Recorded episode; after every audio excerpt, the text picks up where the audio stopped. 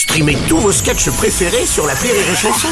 Des milliers de sketchs en streaming, sans limite, gratuitement, gratuitement sur les nombreuses radios digitales Rire et Chanson.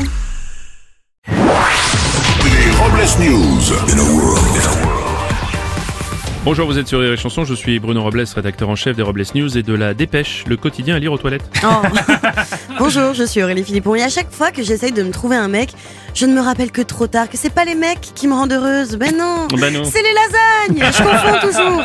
Bonjour, je suis Vincent Serroussi et hier j'ai demandé à mon père si son mariage avec ma mère lui avait coûté cher. Il m'a répondu je sais pas, j'ai toujours pas fini de payer. Allez, c'est l'heure des Robles News.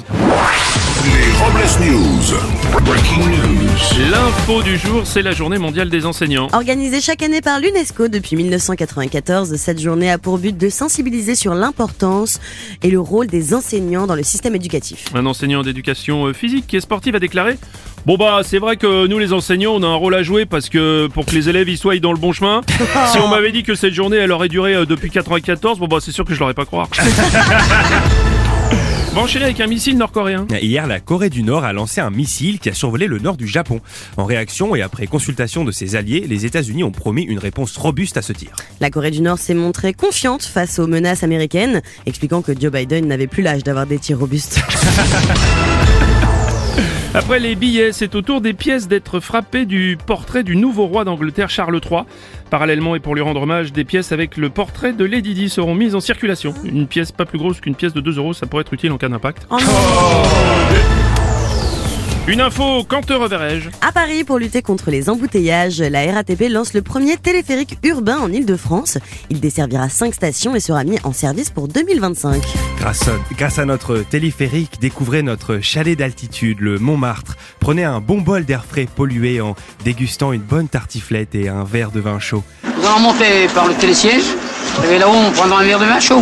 Vous pourrez profiter des joies de la descente en slalomant entre les crottes de chiens, les piétons et les trottinettes.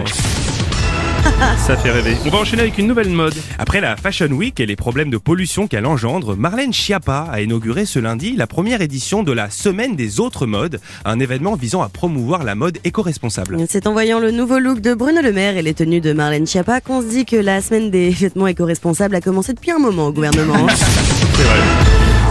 En Belgique, dorénavant, on va travailler 4 fois une fois.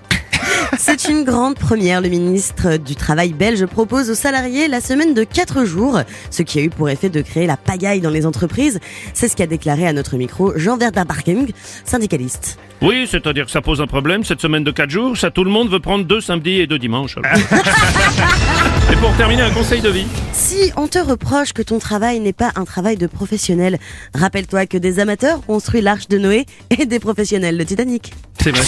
Merci d'avoir suivi les Robles News et n'oubliez pas... Rire et chanson. Deux points. Désinformez-vous Point Les Robles News. Sur Rire et Chanson. Rire et chanson